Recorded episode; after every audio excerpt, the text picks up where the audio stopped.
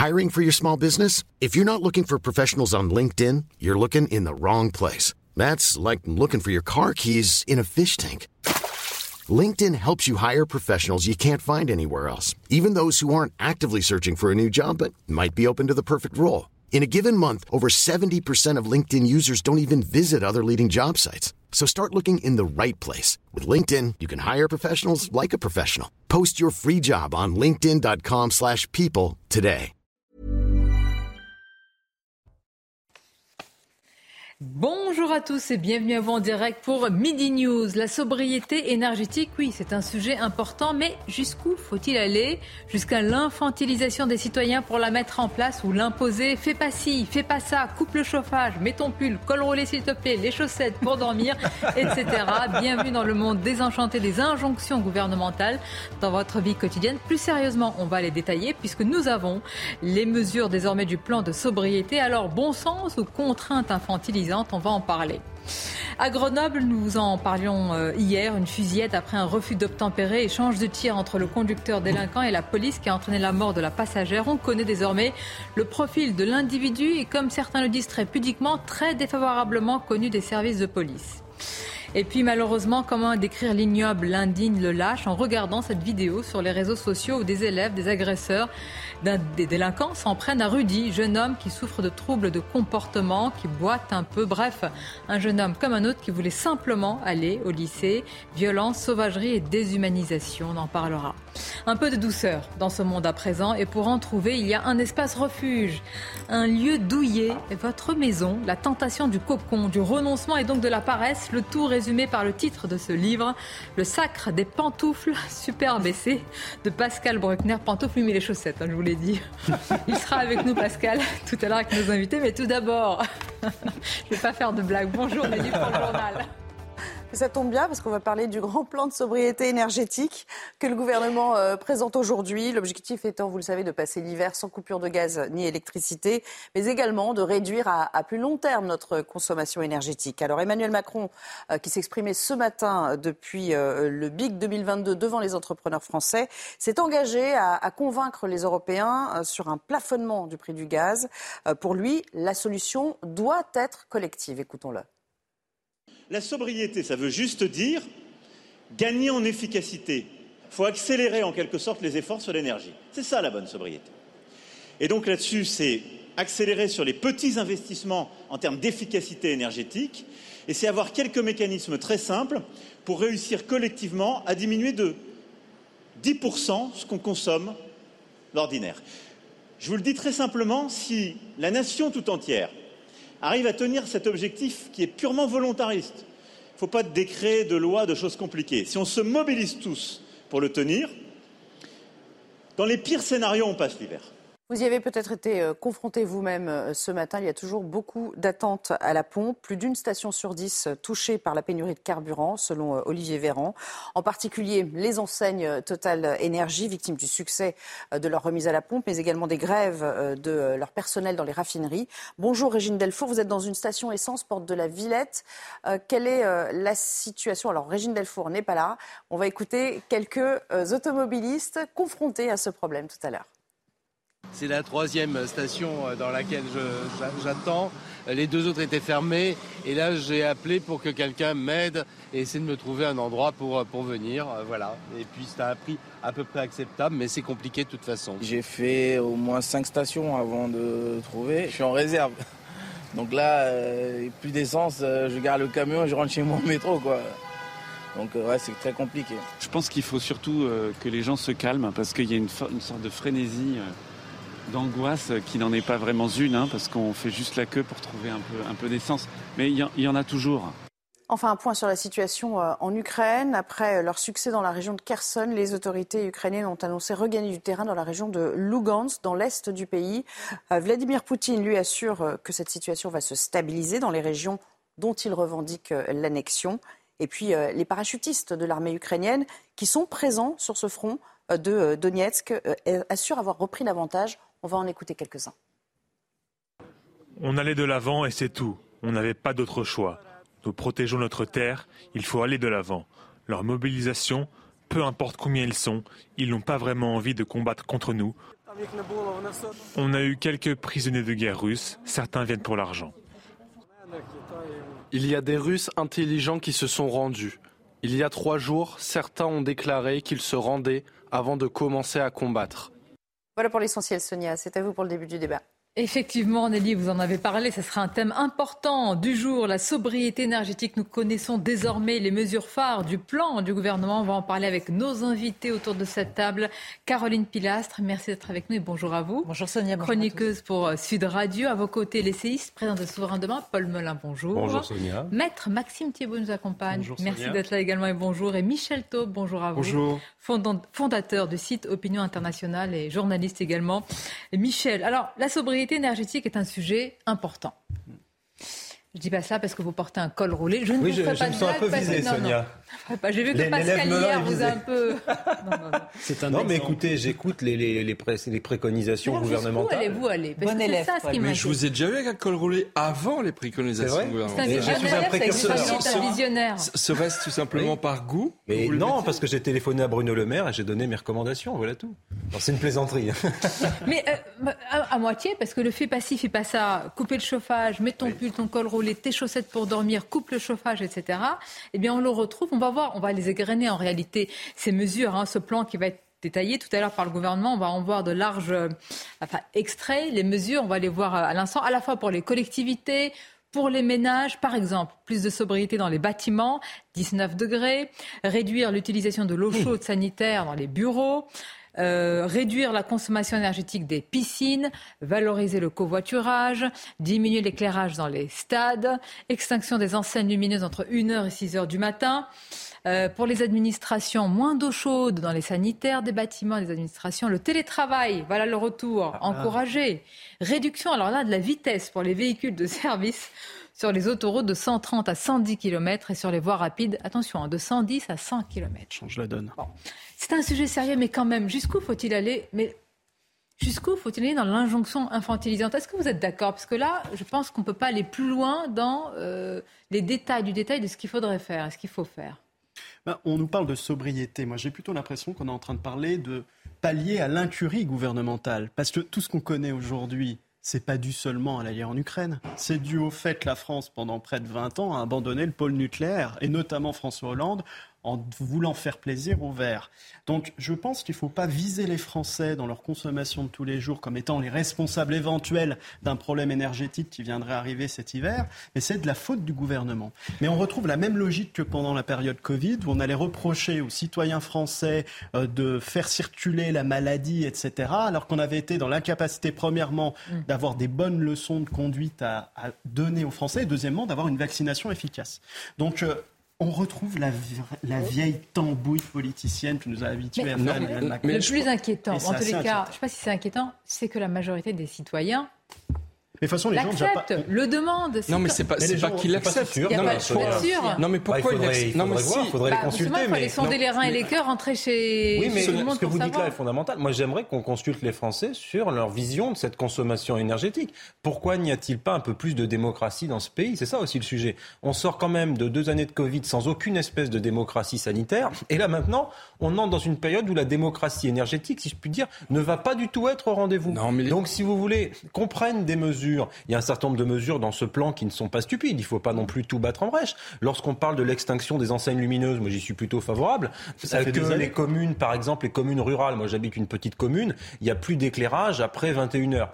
On enlève l'éclairage public. Ça gêne personne. Très franchement, on va pas se promener dans le village entre 21h et 1h du matin. C'est normal que les lampadaires publics soient débranchés. Il y a un certain nombre de choses qui peuvent être faites. Mais moi, je prends le parti, si vous voulez, de proposer un certain nombre de mesures qui s'appliqueront d'abord aux entreprises, d'abord aux collectivités publiques et en dernier recours aux citoyens. Non, mais- En laissant aux citoyens la possibilité de leur souveraineté, moi qui suis souverainiste, de leur souveraineté énergétique, de leur capacité à eux à, à- à diriger leur vie. Donc, et si confiance. effectivement, confiance, Non, mais surtout- intelligence tout ce qui a manqué pendant la période du coronavirus, du Covid, et c'est à la fin du Covid que Gabriel Attal a commencé à dire il faut que les gens prennent leurs responsabilités. Mais que n'a-t-il pas dit ou fait pendant toute cette période? Et on ne tire pas les leçons qui sont euh, celles de cette pandémie. Il faut faire confiance aux gens, il faut que les gens prennent la responsabilité. Les gens sont pas stupides. Si on leur dit bah, vous réduisez un peu votre consommation c'est un effort collectif, comme quand il y a des pics de pollution, on dit aux gens, bah, vous roulez un peu moins vite. Très franchement, je pense qu'on peut faire confiance en l'intelligence populaire. Ou alors on fait la méthode Macron, c'est-à-dire qu'on fait des petits flyers, des communications, des Ah bah, spots de pub, et on dit aux gens, fais pas ci, pas fais pas si ça. bien dire. Je vais vous dévoiler Ça dans quelques instants la campagne de, je veux dire, je vais dire de publicité. Non, c'est une communication gouvernementale sur les gestes de sobriété. En mode Startup Ce qui est dramatique, ce qui est, dra- ce qui est dramatique, c'est il y a deux choses. D'abord, vous avez employé le mot. Oui, il y a une chose qui est dramatique. Vous avez employé le mot responsable.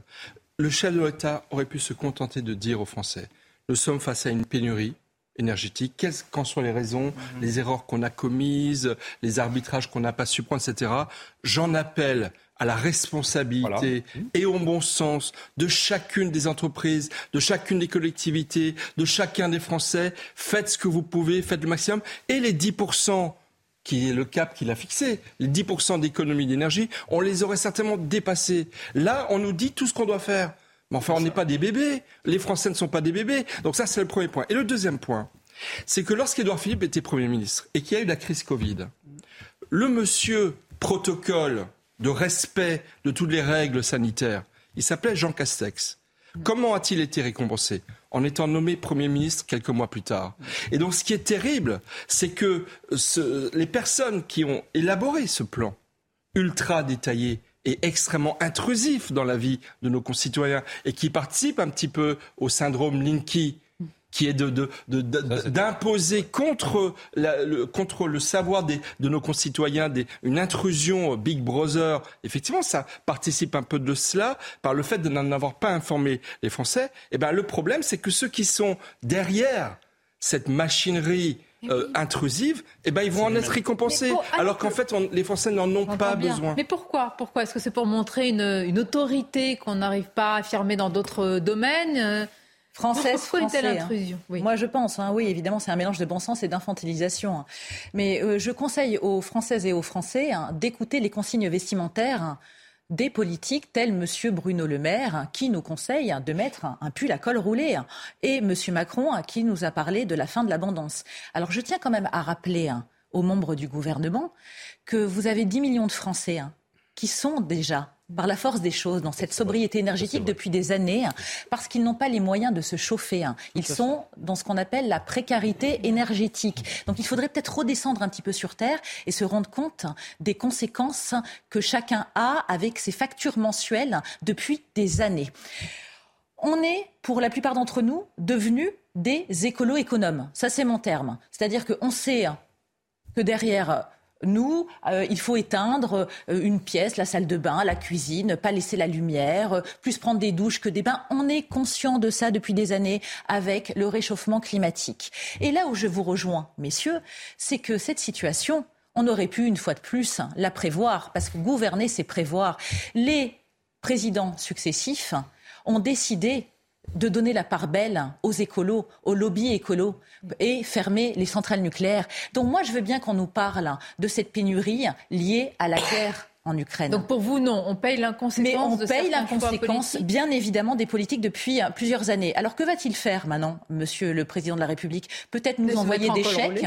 Non, mais peut-être nous envoyer, moi je propose, des, des chèques pour qu'on s'achète des pulls en cachemire, par exemple, hein, pour avoir un peu euh, plus chaud cet hiver. Il y a un moment donné, euh, raison gardée. Donc Mais malgré quand même, il faut des aides. hein. On ne peut pas critiquer quand il y a des aides. Après, on peut le- critiquer la, la dépense. Après, sur les aides, il y a les aides conjoncturelles. Ce qu'il faut, c'est des aides qui s'inscrivent dans le temps, des aides structurelles. Ça, c'est l'augmentation des salaires, etc.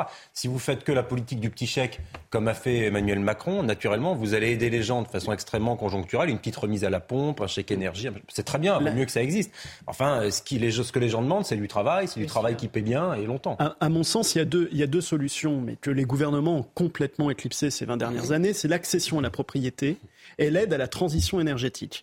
Et ça, on l'est complètement passé à côté. Parce que si les gens avaient des maisons davantage isolées, avec des bons, des, des, des chauffages efficients, on aurait aussi moins de problèmes de consommation massive. Parce que faut pas oublier que, par exemple, en France, la consommation d'eau, elle est notamment due au fait qu'il y a beaucoup de fuites dans le réseau d'eau. Il en est de même avec l'énergie. On a beaucoup de pertes énergétiques parce que les gens sont mal isolés, parce que les gens ne savent pas se chauffer. Ça, c'est c'est un fait qui existe et sur lequel le gouvernement n'a pas agi. Et il aurait pu agir agir sur le plan de la fiscalité, parce que pour le coup, on a de quoi faire sur la fiscalité. Non, mais ça, on n'a pas fait. Le tournant, c'était le nucléaire, tout simplement. Mais, mais on a. Mais je pense que c'est quand même le. Nucléaire, sur la transition énergétique. Et puis, les compteurs Linky. Enfin, vous avez vu Kennedy nous a quand même annoncé. Mais vous n'étiez pas d'accord quand j'ai dit tout à l'heure quand même qu'une partie, je fais attention, une partie, je n'ai pas le, le, pourcentage des citoyens sont pour qu'il y ait des injonctions. parce que moi, je l'ai constaté lors de la crise Covid, il y avait un besoin qu'on nous dise, voilà. Ah, je pense qu'il y a un besoin de protection. Je pense qu'il y a besoin de protection. De la protection. Le, le ah. COVID. Il y a le besoin de protection. Et d'ailleurs, Emmanuel Macron excelle. Et là, on parle un peu de communication politique, excusez-moi, mais Emmanuel Macron excelle dans ce rôle de grand protecteur des peuples euh, qu'il a acquis grâce à son, à son statut de docteur S-Covid. Et maintenant, ça va devenir le docteur S-Énergie. C'est très fort comme stratégie. C'est-à-dire qu'il y a une stratégie, effectivement, de dire je suis là pour vous protéger. Protéger, oui. Contrôler, non. Hein, D'ailleurs, c'est la, différence. la différence. Bah oui, si vous voulez. C'est la, différence avec le compteur Linky. Par exemple, l'exemple est très bon. On a hurlé sur les gens au complotisme lorsqu'ils ont refusé d'installer ce type d'équipement chez eux. Complotistes, etc. Non, jamais on vous espionnera avec. Et là, aujourd'hui, qu'est-ce qu'on apprend? C'est qu'on va couper les vannes grâce au compteur Linky à distance. Enfin, si on avait dit ça aux gens, naturellement, beaucoup n'auraient pas voulu l'installer. Mais on n'a pas eu le choix. Hein. On a été harcelés. Il y avait du harcèlement téléphonique. Mais vous avez parfaitement raison. Il y avait du harcèlement téléphonique. On appelait les gens pour le compteur Ou de l'intrusion et de domicile. Non, mais absolument. La, grande différence entre le Covid et aujourd'hui la sobriété énergétique, c'est que le Covid, c'était inédit. Il y a eu des milliers de morts. Tous les, tous les Français étaient désemparés. Euh, le pays a été mis complètement à l'arrêt. Aujourd'hui, enfin franchement, faire des économies d'énergie, ceux qui ont un certain âge, on a connu dans les années 70 vraiment de la manière dont on perçoit les injonctions. Vous vous rappelez en France, on n'avait pas de pétrole, mais on avait des idées. Donc on n'a pas besoin d'Emmanuel Macron pour avoir des idées pour faire des économies d'énergie. Il, nous manque les deux en ce moment. Mais François Sureau, quand il a intégré l'Académie française, il a fait un magnifique discours sur la démocratie. Et il a dit le vrai problème aujourd'hui, c'est que les gouvernements on pense davantage à nous protéger par une certaine forme d'asservissement, plutôt qu'à nous servir. Et c'est exactement ce qu'on a connu avec le Covid et ce qu'on connaît aujourd'hui. C'est-à-dire que plutôt que nous servir en ayant une vision sur le long terme, sur le plan énergétique, en faisant confiance aux Français sur leur capacité à être économes, eh bien, on retourne dans l'infantilisation. Regardez, par exemple, on va remettre le carton que l'on vient de voir là à l'instant euh, euh, à l'antenne. Ce sont en fait les préconisations que le gouvernement tout à l'heure va vous détailler cet après-midi, ça suit d'ailleurs sur CNews. Optimisation de l'organisation du travail. Arrêtons-nous sur cela. Fallait-il l'écrire Non, mais c'est important. Mais fallait-il l'écrire noir sur blanc comme si personne n'y pensait, ni les cadres d'entreprise, ni les chefs d'entreprise, ni les employés, non, ni mais les salariés. On là, écoutez, moi qui connais un peu la Macronie, on est en plein dans la communication macronienne de la Startup Nation. Et c'est pas une critique de ma part, c'est simplement un constat que j'en ai fait en étant auprès d'eux pour le handicap pendant des années. Il y a des choses qui sont du bon sens. Parfois, on a l'impression d'être pris pour des demeurés. Hein. Mais on sait tous qu'on doit faire des efforts. Ça fait des mois qu'on nous en parle. Alors, euh, plus la colle roulée, euh, éteindre derrière nous, euh, ne pas prendre des bains, moins consommer. Voilà. les gens, de toute manière, sont obligés de faire attention, de se serrer la ceinture et prévoient déjà les fêtes de fin d'année en sachant qu'ils n'auront pas le même pouvoir d'achat. Nous ne sommes pas dupes. Donc, il y a un moment donné, que... on nous parlait aussi de notre souveraineté nationale durant toute la période de la Covid. On voit que là aussi, on est complètement dépendant. On en a parlé, mais on l'a pas fait. C'est hallucinant. Et par contre, on n'a pas entendu, pardon Sonia, encore le terme guerre, parce que moi, je m'attendais justement en élément de langage ah encore à attendre que nous sommes en guerre, comme pour les masques. On va la voir. Non, mais sur l'organisation du travail et sur les injonctions faites aux entreprises, c'est savoureux, parce que là, c'est même pas la start-up nation, c'est l'État un peu dirigiste, parce que finalement, un entrepreneur rationnel, un homo economicus, comme disent les économistes, un chef d'entreprise d'une PME locale, par exemple, si jamais il a 40 salariés, il a son bilan prévisionnel, ses charges, etc., bah, il sait très bien ce que lui coûte son chauffage. Et de fait, si jamais les charges augmentent, vous inquiétez pas qu'il va le baisser, le chauffage. C'est pas l'illustration de l'État, nounou, bah, un peu, l'expression. Un peu. Non, mais c'est ça qui est très drôle. Tout à l'heure, on en parlera. Euh, Pascal Bruckner sera avec nous pour le sacre des pantoufles. Et en gros, c'est de dire on est bien avec ses pantoufles chez soi. Pourquoi? Parce que on est mieux, on est protégé, c'est l'espace euh, refuge. Oui, c'est ça. Mais oui, mais l'État est défaillant, on est mieux dans la sphère privée. Ce que vous dites, Paul, est parfaitement juste. Et en plus, mais on connaît la méthode, on sait comment ça fonctionne. On commence par la recommandation. Et après, on passe à l'obligation. Et là, on est en train de nous exposer des recommandations pour que ça aille mieux, pour que les gens s'inscrivent dans cette logique-là, petit à petit. Puis vous verrez, quand on va avoir vraiment le pic du froid. C'est souvent janvier-février hein, en France qu'on a vraiment froid. Vous verrez, janvier-février, on va commencer à dire, bah là, on n'a plus le choix. On est en guerre. Donc à partir du moment où on est en guerre, l'injonction tombera. Et si vous ne respectez pas, vous aurez derrière des sanctions. On était en guerre contre le Covid. En guerre, et là c'est un sujet aussi éminemment important, contre l'islamisme. En guerre, mais le problème c'est qu'on a tellement déclenché de guerre que de vraies et de fausses guerres aussi. il y en a des vraies et des fausses Il y a certaines vraies guerres et il y a certaines fausses guerres. Mm. Disons que euh, l'islamisme a fait euh, plusieurs dizaines de morts dans notre pays depuis les années 2000. À ce que je sache, l'énergie, par exemple, pour le moment, les hausses des prix de l'énergie ne font pas de morts en France. attention au, discours, euh, au discours martial. Nous sommes en guerre ah pour mobiliser et à la fin, en réalité, c'est l'effet inverse. Non, mais là, c'est pas tellement ça. Là, c'est vraiment, je trouve, l'infantilisation et, et, le manque de confiance dans nos concitoyens. Et encore une fois, c'est pas au gouvernement, comme vous le disiez, de dire aux entreprises ce qu'elles ont à faire. De toute façon, un chef d'entreprise, il a des obligations, même pendant le Covid. Un, chef d'entreprise qui met en danger ses salariés parce qu'il ne les met pas, euh, euh, ne les protège pas contre des, des problèmes sanitaires il est de toute façon en, il viole la loi, donc il n'a pas besoin d'avoir des injonctions euh, contraignantes pour déjà devoir. Donc faisons confiance aux Français. Et encore une fois, il s'agit de 10%, c'est le chef de l'État qui l'a dit. Ils vont faire 10% d'économie. Donc mettons le paquet, comme vous le disiez par exemple sur les illuminations nocturnes, qui coûtent extrêmement ah, cher. J'ai une bonne nouvelle sur les illuminations.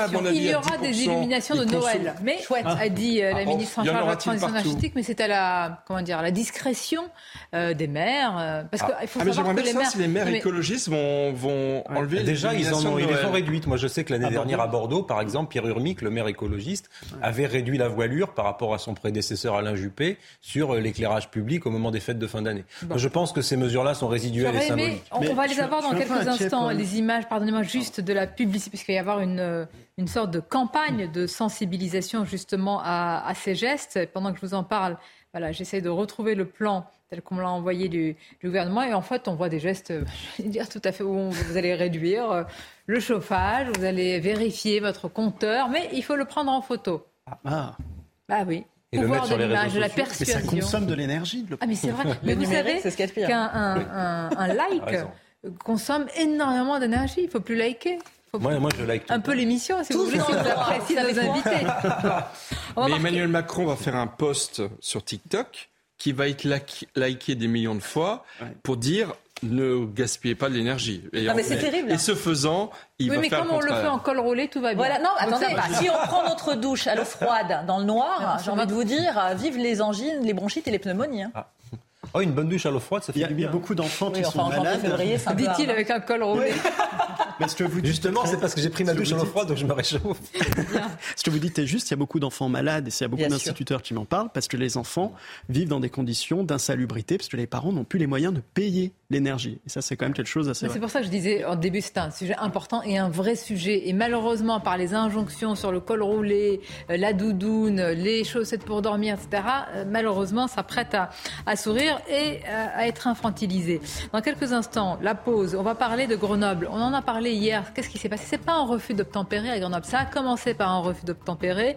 Il y a eu une fusillade, des tirs. D'abord d'un conducteur délinquant, riposte des policiers. C'est un drame, la mort de la passagère. Et puis, on a connu, enfin, on a découvert le profil de l'individu. Je vous disais, euh, dit, euh, oui, sobrement, pudiquement, on dit maintenant connu euh, défavorablement des services de police. On va vous dire ce qu'il en est, son pédigré.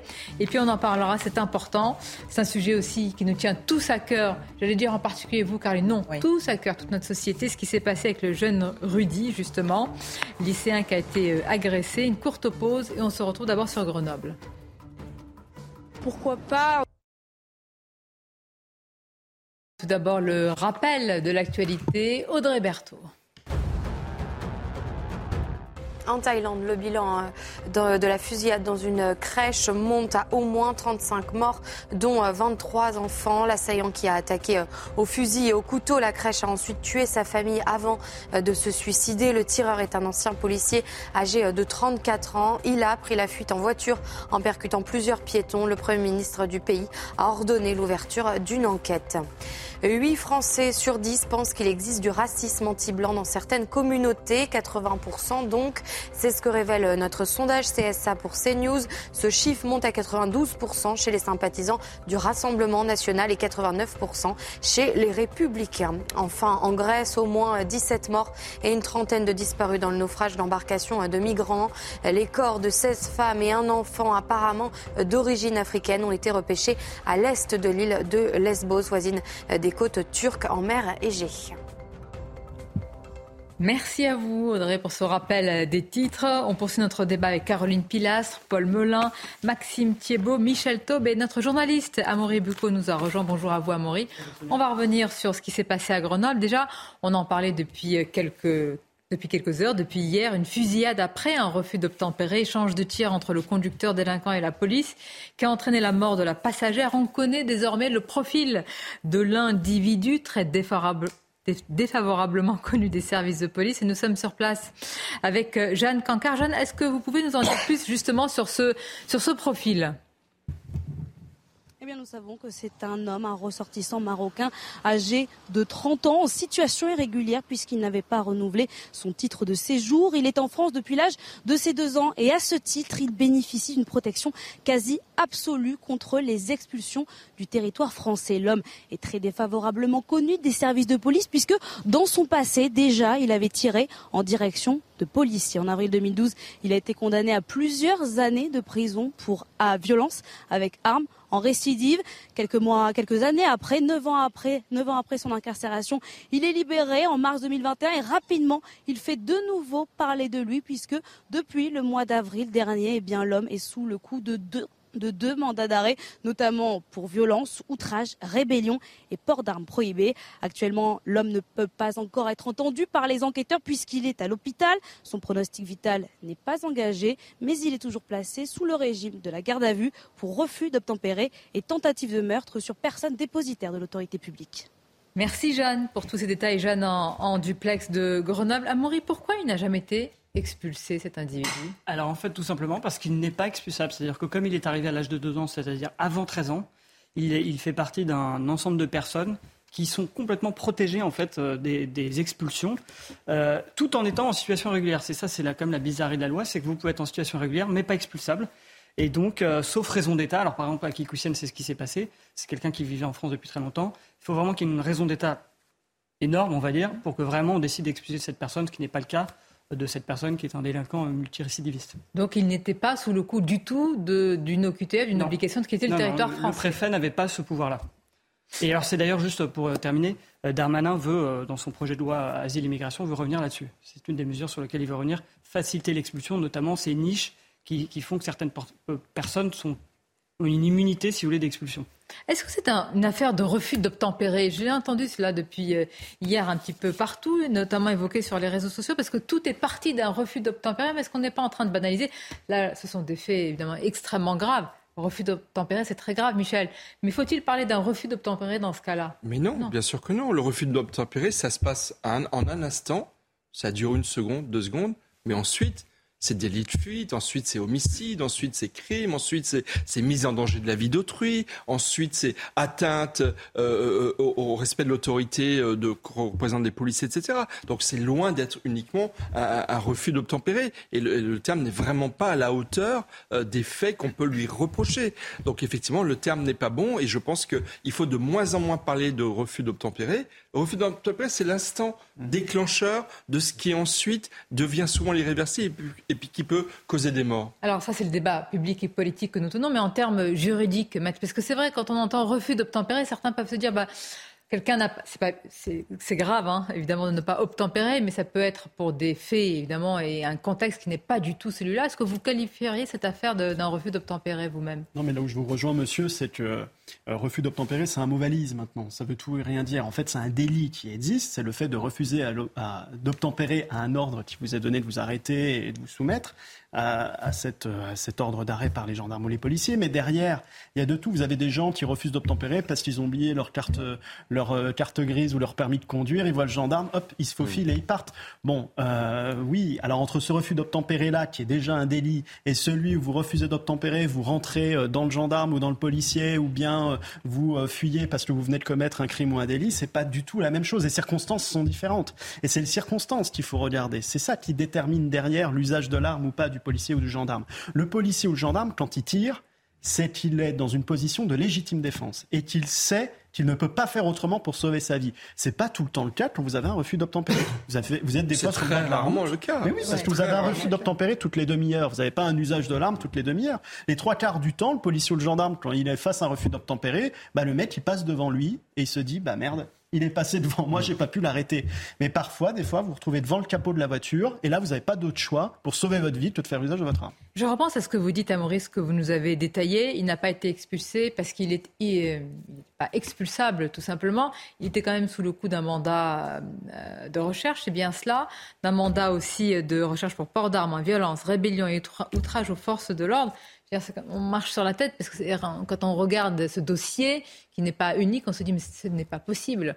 Pourquoi bah, reste-t-il avec un tel, euh, un tel CV, si je puis dire? Bah En fait, ce qui s'est passé, je pense que la loi n'avait pas prévu, on va dire, ces problèmes qui lient à la fois délinquance, multirécidiviste et immigration. Et du coup, le but, c'était de se dire des personnes comme ça, a priori, il a quand même le même traitement que tous les Français, on va le mettre en prison et ça va suffire. Sauf que non. Donc, euh, voilà. Mais euh, quand on parle sur le débat sur refus d'obtempérer, euh, en fait, je crois que c'est bien plus profond que cela, effectivement. Euh, là, c'est une contestation massive, répétée, croissante, du concept pourtant simple dans une démocratie de monopole de la violence légitime, tel que défini par Max Weber, à savoir seulement l'État, euh, sous, disons, l'autorité, la haute surveillance de la souveraineté populaire, peut faire usage, avec parcimonie, du monopole de la violence légitime en cas d'attaque, d'agression, de manquement manifeste à la loi.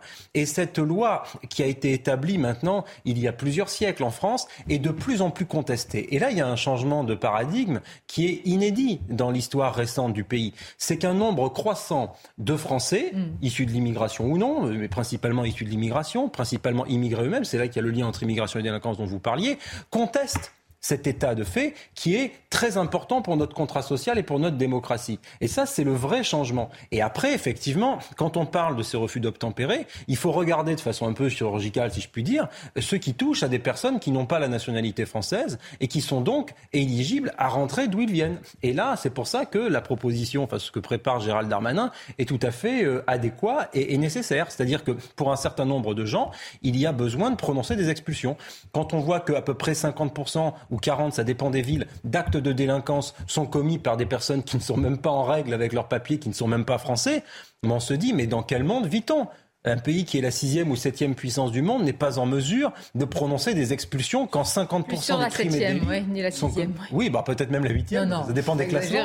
Non, plutôt la septième. enfin, il y a bon, un débat économique qui nous emmènerait bien loin. mais, mais toujours est-il qu'on est une puissance importante et que si vous voulez, se faire tenir par le bout du nez par un certain nombre de pays qui refusent de prendre leurs clandestins chez eux, euh, c'est tout de même fort de café pour des gens qui prétendent sanctionner la Russie, par exemple, qui est un pays autrement plus puissant. Donc j'aimerais bien qu'en termes de diplomatie, on fasse aussi le nécessaire. Ces refus d'obtempérer sont en hausse dans notre pays. Pour moi, ce sont devenus malheureusement des faits sociétaux. Je pense d'abord à la victime, parce qu'il y a toujours des dommages collatéraux. Et c'est ça qui, qui, est terrible dans cette histoire. C'est comme il y a peu de temps, une jeune fille de 18 ans qui est morte. Donc on peut penser à elle et on peut penser à sa famille. Et une fois de plus, j'ai vu, mais c'est toujours ce que charrient les réseaux sociaux. Certains qui disent mais que faisait-elle à cet horaire-là, à cet âge-là, dans cette voiture-là, avec cet individu-là? Non, c'est un drame terrible. Bien sûr. Ça n'empêche pas que on ne peut pas caricaturer et moi je déteste ça. Quoi qu'il en soit, la justice, une fois de plus, devra faire toute la transparence sur cette affaire. Peut-être le connaissait-elle, peut-être ne savait-elle pas qu'il avait ce pédigré, si je puis dire également. Bon, quoi qu'il en soit, elle est décédée. Mais c'est vrai qu'on se dit, c'est quotidien. C'est important ce que vous dites la justice, parce qu'il y a une enquête qui est en cours, et c'est normal. Bien sûr, l'IGPN, de toute manière, a, été saisi sur ce dossier. Oui, mais on a rappelé quand même l'enchaînement des faits. On n'est pas là pour, évidemment, rendre la justice immédiatement, ni plus tard d'ailleurs, mais quand ce sont, Amaury, je parle sous votre contrôle, les tirs, les premiers tirs ont été... Euh, euh, c'est le conducteur délinquant qui a d'abord ouvert le feu. Ensuite, c'est une, une riposte, c'est une fusillade. Donc, dans l'enchaînement des faits, en tous les cas, il y a eu une riposte et une réaction des policiers. La légitime défense, a priori, est, là. Après, c'est l'IGPN qui va mener son enquête. Oui, puisque la légitime défense, il faut que ce soit proportionné. Eh oui, il nécessaire. mais vous imaginez, je le disais. Alors, proportionné, pas complètement. C'est-à-dire que ah. si un policier, quelqu'un veut lui donner un coup de poing, il n'est pas obligé de lui renvoyer un coup de poing. Vous voyez, c'est, cette proportion, elle est. Hmm. C'est, voilà, c'est en fait euh, le, policier, il prend les moyens qu'il a aussi. Alors il va pas tuer quelqu'un qui lui fait un doigt d'honneur, on est d'accord. Hier, je le disais, comment des femmes et des hommes policiers en une fraction de seconde, mais c'est une vraie question, arrivent véritablement, il faudrait vraiment avoir un logiciel dans la tête à mesurer, à rentrer ça. Vous avez une équation, comme on était, mhm. X, Y, Z, et X, c'est la dangerosité de l'individu, Y, c'est... Est-ce que, sa voiture est une arme à destination Et attends, pardon, je vais finir. Vraiment mon mot, Z, c'est euh, toutes les victimes potentielles, parce qu'il y a la passagère, mais il y a aussi tous les piétons qui peuvent être... Votre schéma, mais, moi, il est très juste, sauf qu'il oublie que X, Y, Z sont des variables énormément variable sur le terrain. C'est-à-dire que, en fait, vous avez la formation du policier et du gendarme qui est théorique, qui est rappelée annuellement avec une formation pratique, une formation au tir. Ça, c'est très beau, mais ensuite, le, le terrain commande l'action. Vous savez, par exemple, que le GIGN, qui est une force d'intervention spécialisée, vous avez plus d'agents du GIGN qui meurent en entraînement que d'agents du GIGN qui meurent sur le terrain. Pourquoi? Parce que leur entraînement est tellement difficile, ils veulent tellement éviter l'erreur qu'ils mettent leur vie en péril pendant leurs entraînements. Donc nos policiers, nos gendarmes, ils s'entraînent durablement et difficilement pour éviter de faire des erreurs sur le terrain.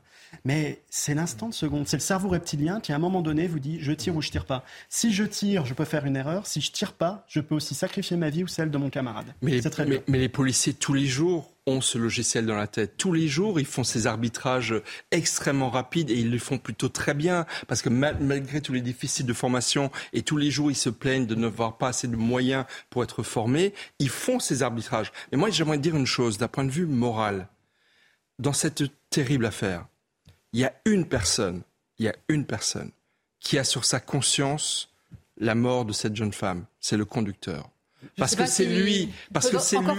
non, je le hein. dis, je, le dis. Bien sûr que les policiers qui ont tiré doivent souffrir terriblement moralement de ce qui s'est passé, mais la, la responsabilité morale d'avoir pris la responsabilité de, de, de refuser d'obtempérer, d'ensuite s'engager dans une poursuite avec une jeune fille à ses côtés, mais c'est extrêmement grave de sa part. Donc c'est une personne qui est responsable, c'est le conducteur. de l'ordre. Vous avez raison d'en appeler à la morale, mais j'ai quelques, hmm. quelques doutes. Euh. C'est très important parce que honnêtement, je pense qu'il y a beaucoup de personnes en France qui sont tentées en ce moment de refuser d'obtempérer et de défier les forces de l'ordre pour mille et une raisons, et qu'ils le font avec des passagers avec eux, et qu'ils doivent bien se dire qu'en faisant cela, ils mettent en danger les personnes avec lesquelles ils sont. Euh, je veux dire, un citoyen normalement, euh, j'allais dire, intégré, constitué, etc., il connaît les risques d'un refus d'obtempérer. Oui, et même au-delà de ça, vous aviez parfaitement raison, Sonia, à mon sens, de placer le débat sur le terrain moral,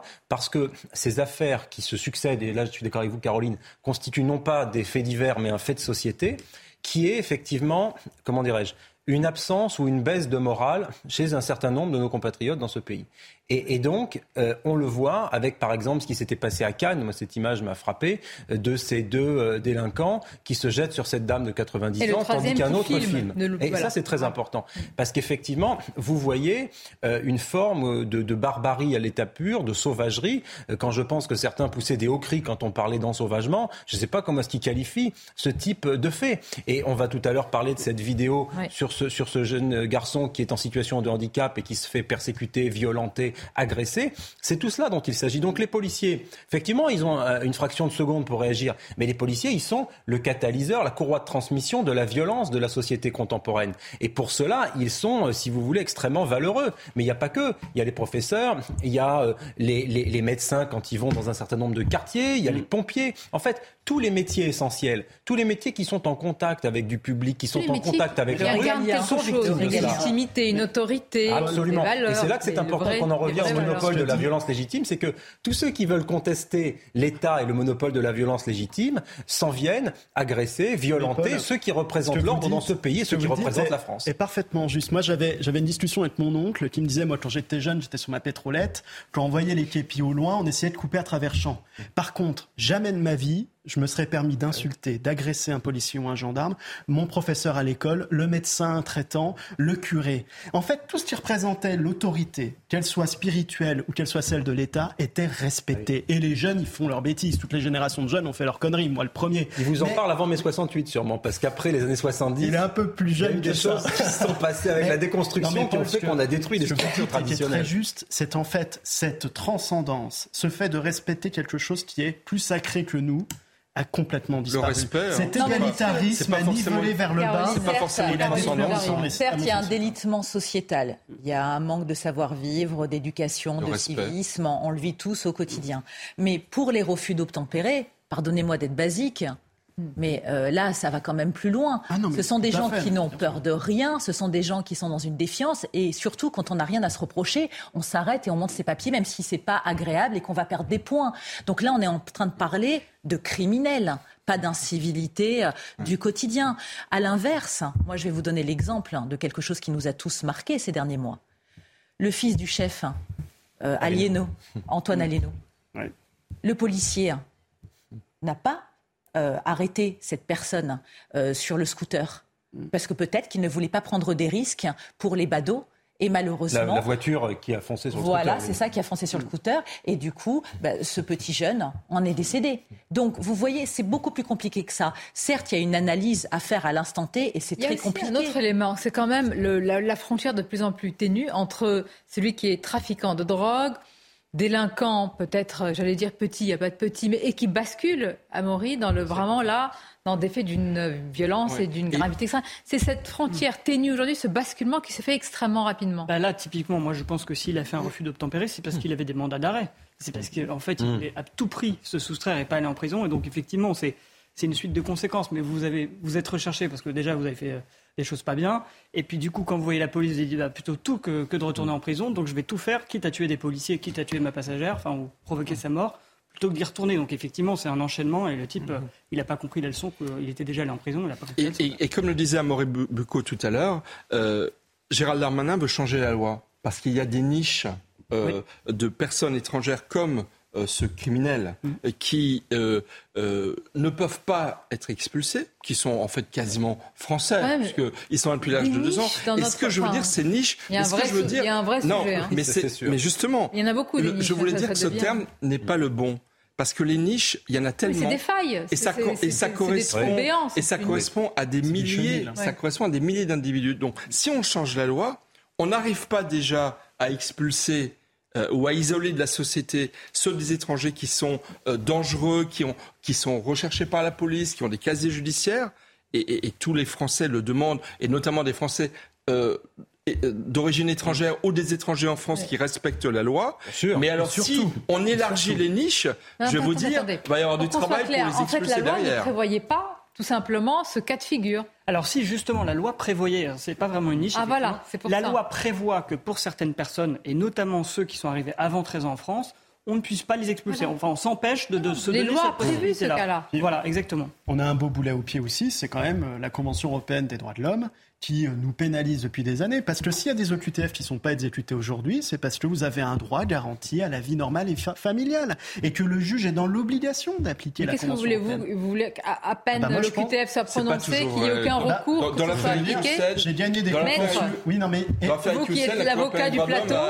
non, mais Hussein... Accepter son Alors, non, là, c'était sur le référé, c'était sur autre chose. C'était une bah, procédure très particulière. Et pour la saisir sur ce plan de référé, c'est des conditions très particulières. Mais moi, je gagne sur des OQTF parfois, simplement sur la vie familiale normale. Mais pourquoi? Parce que le juge, le juge, il est contraint d'appliquer la loi. Vous-même, en tant qu'avocat mais, moi, je suis avocat quand je défends des clients. bien sûr, bah, vous défendez il m'arrive tout le monde, et bah, je soutiens tous les moyens de droit en faveur de mon client. Et s'il y a une convention européenne qui me permet de gagner, bah, je l'utilise naturellement. Et donc la convention européenne, vous êtes de plus en plus à ne pas faire appliquer. Elle nous a, elle nous a même plus qu'aidé. Et elle, elle permet, ne donnez pas tous les tuyaux à tout le monde. Non, mais, mais allez-y quand même. Mais Maxime, ne pensez-vous pas qu'il faut construire plus de centres de rétention administrative je dans ces cas-là pour des profils comme celui-là La Convention européenne, la Convention européenne des droits de l'homme, elle est très bien parce qu'elle a garanti les droits de l'homme, en tout cas sur le territoire européen, c'est très bien.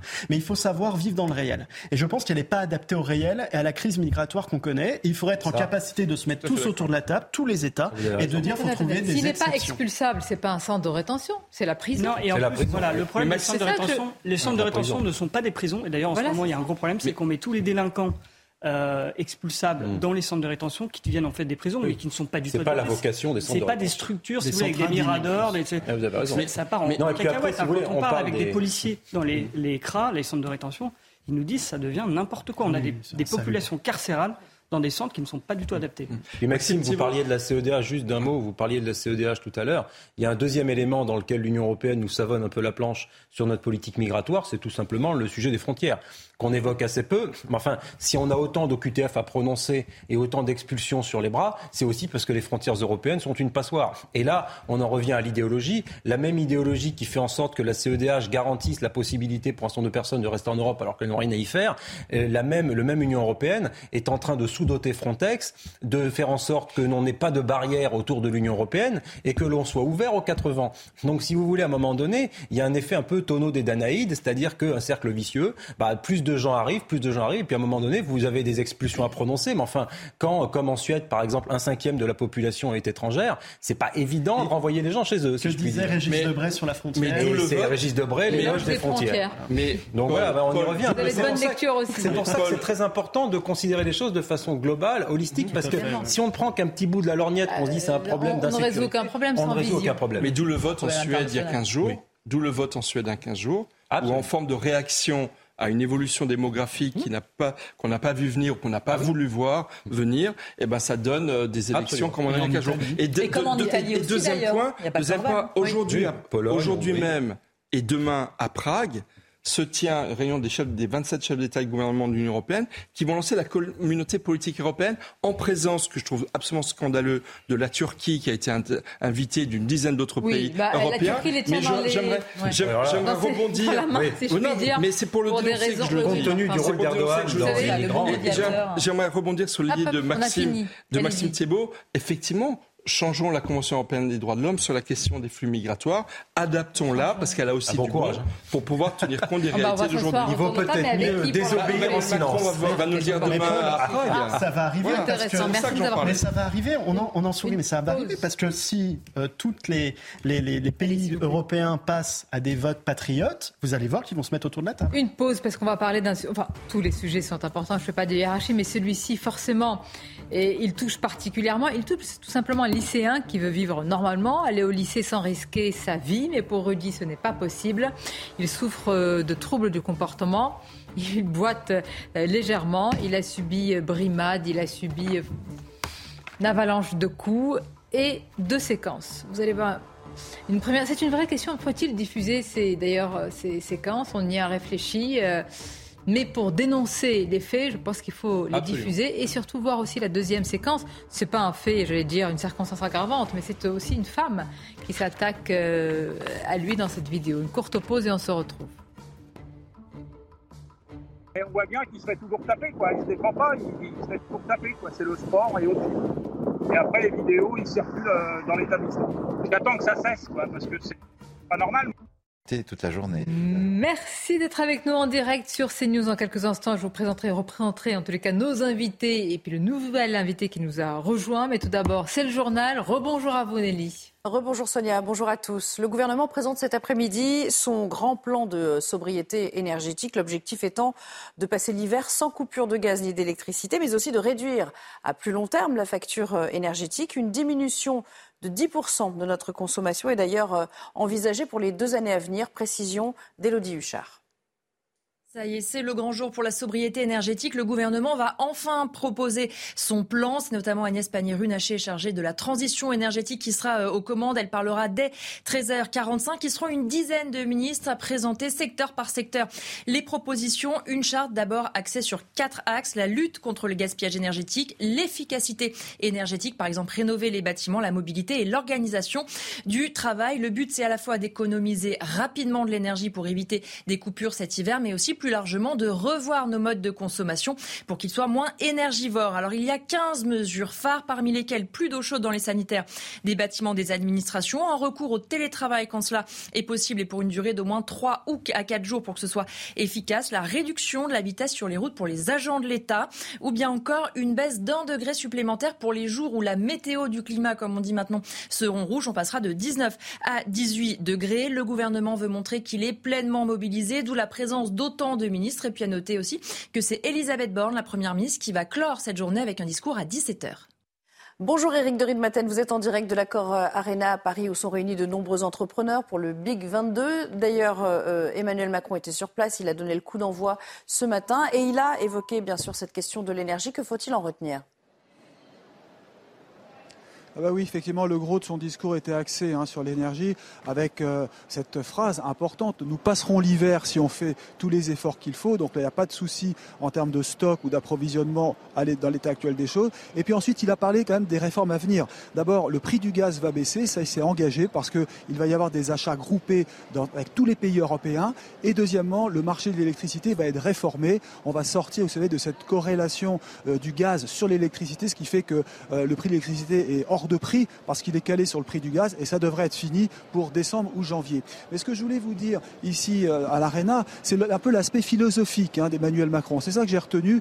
Il a dit qu'on était, c'est vrai, dans une période extrêmement euh, difficile. Il parle de temps à venir, je cite, inconnu. Euh, le retour de l'impensable. C'est vrai qu'il a reconnu qu'on avait tout vécu. Hein. On a connu le Covid. On pensait vivre en paix. Maintenant, on a la guerre. Mais certains même redoutent que tout s'effondre. Hein. Il l'a reconnu. Il a dit non, il faut être optimiste. D'ailleurs, ici, on parle de métamorphose. Ça veut dire quoi? Le changement. Et là, je termine par là. Le changement, ça veut dire qu'il faut oser, avoir de l'audace, et puis finalement compter sur ces périodes de grands bouleversements, de grands changements comme il y a eu la Renaissance, il l'a cité. Voilà, ces grands moments où on reconstruit tout, c'est un petit peu son message. Donc en fait, un message rassurant et confiant en l'avenir. Et puis je précise, alors permettez-moi de terminer par ce point, on se retrouve à 14h puisque nous avons une émission spéciale ici à l'Arena avec Clélie Mathias. Nous aurons une douzaine de patrons sur notre plateau en direct, donc dans moins d'une heure. Et là, on parlera de tous les sujets qui vous concernent, que vous soyez euh, particulier, auto-entrepreneur, étudiant, chef d'entreprise. On va parler argent, environnement, textile, made in France,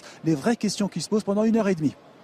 Merci beaucoup. J'allais y venir, bien évidemment, mais on n'est jamais aussi bien servi que par soi-même. Merci à tout à l'heure, donc, Eric, euh, pour ce rendez-vous.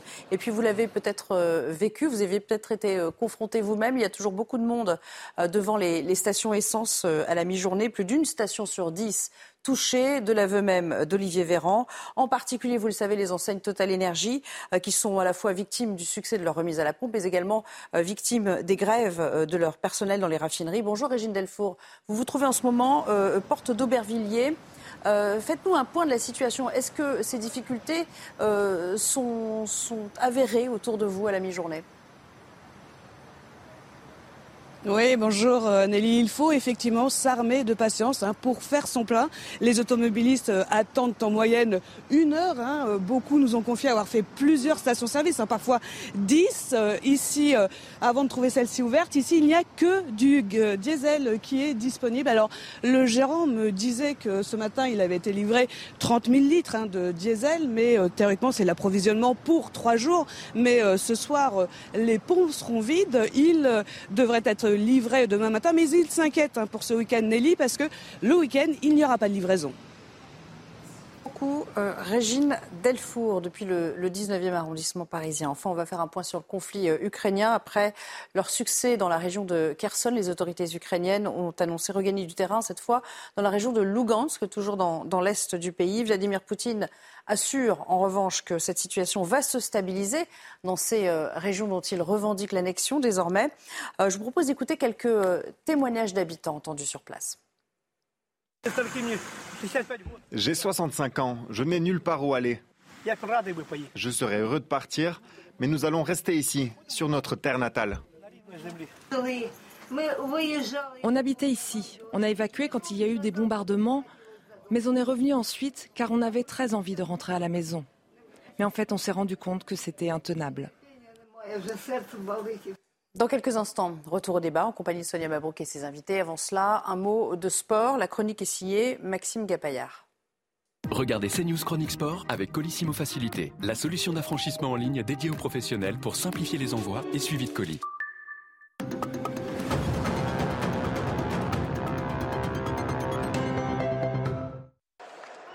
Nantes s'est imposé 35-24 face aux Slovènes de Tsellier lors de la quatrième journée de la Ligue des champions de handball.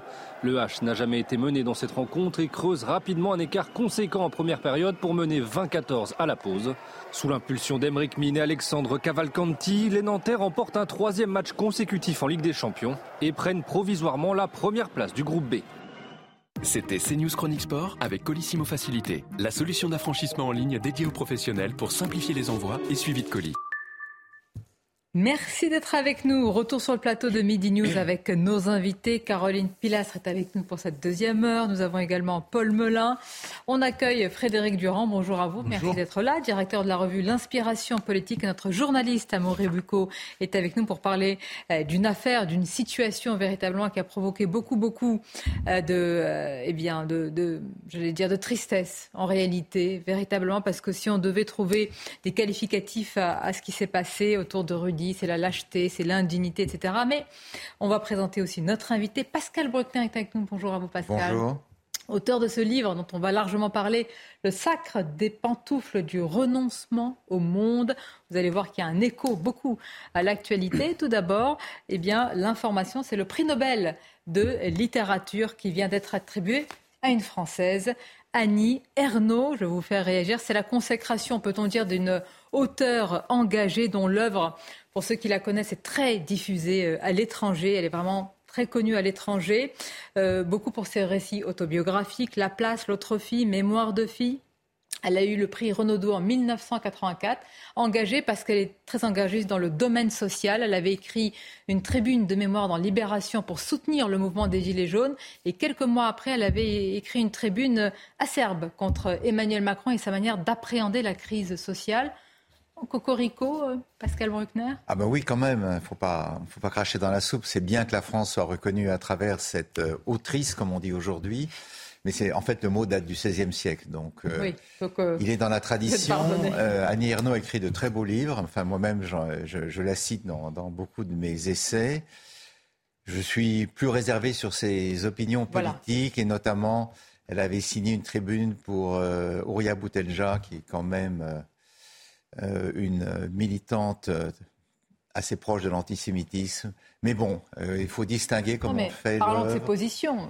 oui, Néo-féministe, elle est dans cette sphère-là. Oui, je pense que c'est la, c'est la suite de MeToo, c'est le couronnement d'un processus. Et puis c'est une œuvre, incontestablement, que qu'on aime ou non la personne, l'œuvre compte. Et il y a. Notamment, il y a, je, cite dans mon livre un passage d'Annie Ernaux où elle raconte qu'elle s'est fait cambrioler dans un grand magasin et par un jeune homme assez beau qui a, eu un talent fou pour lui dérober son portefeuille. Elle dit Je regrette que tout ce talent soit utilisé pour dérober mon portefeuille et non pas pour me rendre hommage. Et je trouve que c'était une phrase assez touchante.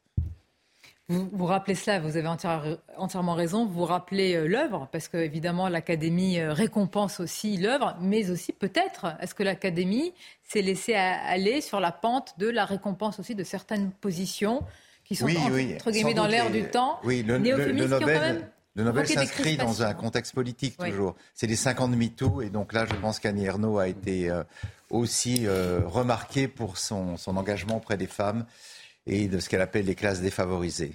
Hmm. Bien. On va continuer. On, dira un, mot encore tout à l'heure. On va parler de votre livre, Pascal Bruckner, Le sacre des pantoufles du renoncement au monde. Mais tout d'abord, il y a cette affaire dont on vous parle d'ailleurs depuis ce matin sur CNews. C'est un lycéen qui souffre de troubles du comportement. Et il boite aussi légèrement. Mais Rudy est un lycéen finalement comme un autre, évidemment, qui aspire à vivre tranquillement, avoir des copains, aller au lycée sans tout simplement risquer une avalanche de coups. Mais pour Rudy, ce n'est pas possible. Pour Rudy, au contraire, ce sont des brimades, euh, ce sont des successions d'agressions, comme en témoigne cette vidéo. Son grand-père, euh, qui a tenté de mettre fin à l'une de ces agressions, Amaury, vous allez nous raconter tout à l'heure votre discussion avec euh, cet homme. Évidemment, lui, il vit ça dans sa chair, dans ses tripes. C'est son, petit-fils qui est ainsi agressé. On va l'écouter, cet homme, ce grand-père. Et on voit bien qu'il serait toujours tapé, quoi. Il se défend pas, il, serait toujours tapé, quoi. C'est le sport et on filme. Et après, les vidéos, ils circulent dans l'établissement. J'attends que ça cesse, quoi, parce que c'est pas normal. Mon petit-fils, il a, il pas, il a posté un, poster sur, sur Facebook, c'est un clown, et puis des marques avec ce que je subis, voilà ce que je suis devenu. Quoi. Donc il a son handicap, on le traite de boiteux, ça ne va, pas, durer. Et j'attendais de voir mon petit-fils qui sort pour voir ce qui allait se passer, mais ils sont montés sur mon capot de voiture. Donc, euh, comme j'étais pas content, ils sont partis. Et puis euh, après, c'était fini. Mais bon, c'est des fêtes jeunes et puis ça les amuse. Vous avez vu la vidéo, ça les amuse de taper comme ça, n'importe comment. Bah, psychologiquement, il parle pas beaucoup. Il n'est pas, euh, pas top. Quoi. Je lui dit maintenant, c'est fini. Maintenant, tu me l'as dit, il n'y aura plus de problème. Il n'y aura plus de problème n'y aura plus de problème, puisque bon, de toute façon, la gendarmerie va faire une procédure. Après, ça sera le parquet qui, qui décidera des suites. Amaury, que vous a dit de plus ce grand-père? Alors, pour vous recontextualiser un petit peu, donc qu'est-ce qui s'est passé pour ce jeune homme? Donc trois jours d'agression ou de tentative, hein, deux vidéos très choquantes qui le montrent, qui ont été largement relayées sur les réseaux sociaux. ces agressions, elles visent un certain, pardon, Rudy. Euh, Rudy qui c'est un lycéen en CAP sécurité. Il souffre effectivement de deux handicaps, vous l'avez dit. Euh, c'est un jeune homme sans histoire, du moins du côté de la justice.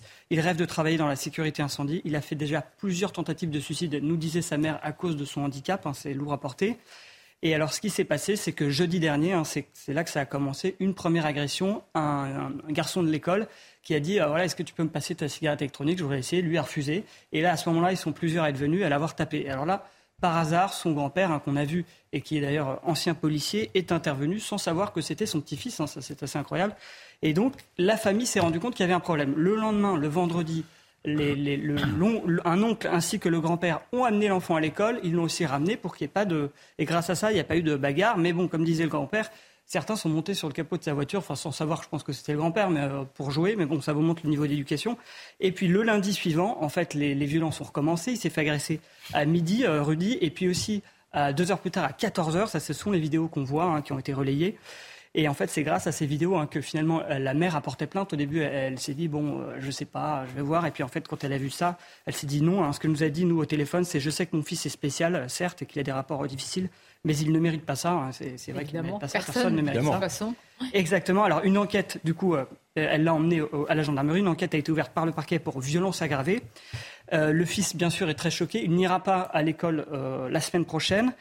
Euh, il est devenu, d'ailleurs, nous disait son entourage familial, la risée de l'école, et notamment, alors tenez-vous bien, parce que dans une de ces vidéos, on le voit se faire frapper par une jeune femme, et, la mère nous disait face à ça, désemparée, mais moi, mon fils, je lui ai appris déjà à pas avoir recours à la violence, mais à ne surtout jamais frapper une femme. Cette vidéo, nous, l'avons euh, également. On, a hésité à passer ces vidéos toujours quand il y a de telles circonstances. La question, c'est est-ce que il y a un besoin de les relayer, oui, parce que nous allons parler euh, finalement de ce que cela recèle, c'est-à-dire une forme de déshumanisation, même de décivilisation. Comment on peut s'attaquer euh, à ce jeune homme? Regardez cette vidéo. Lâche-moi, Chi, chi, chi, Incroyable. Chi, Incroyable. Ouais, c'est bon, c'est bon, c'est bon. Ma gueule, wesh. Incroyable.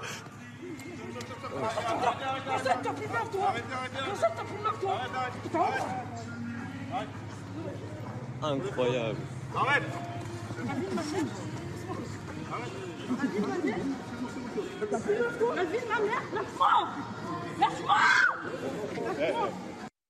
Pascal on parle souvent de justice, de sanctions, euh, de justice des mineurs, mais est-ce que là, c'est pas tout simplement une question d'humanité, de ce qui fait encore le lien entre nous, entre une civilisation, je veux dire, qui se respecte? Oui, mais l'Europe a cru trop vite après la Seconde Guerre mondiale qu'elle avait éliminé la violence de l'histoire. C'est notre aveuglement depuis 70 euh, ans. Et là, on voit que la violence est présente en chacun d'entre nous et que quand on lui laisse libre cours et qu'il n'y a pas de frein, notamment dans l'éducation, les jeunes euh, ont besoin de, de se battre de se, de, de, et de désigner plus faible qu'eux pour le frapper. C'est le handicap qui, à mon avis, a, a, a fait de ce jeune homme la cible favorite de ses camarades. Alors on voit dans la vidéo que ça prend l'allure d'un jeu et finalement ça finit en lynchage. Euh, oui, là il faut, réagir et heureusement qu'il y a une vidéo de cette de cet euh, événement parce que sinon il aurait pu subir euh, d'autres sévices qui et aller peut-être jusqu'à la jusqu'à jusqu'à la mort parce que ça arrive très souvent.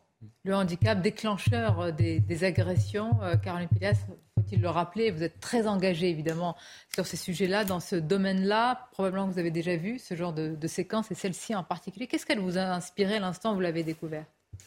Évidemment, Sonia, que cette affaire me touche particulièrement, parce que beaucoup d'entre vous savent que je suis handicapée visuelle depuis l'âge de 13 ans et demi à 80%, et que lorsque je ne suis pas chroniqueuse dans les médias, je défends le handicap nationalement parlant.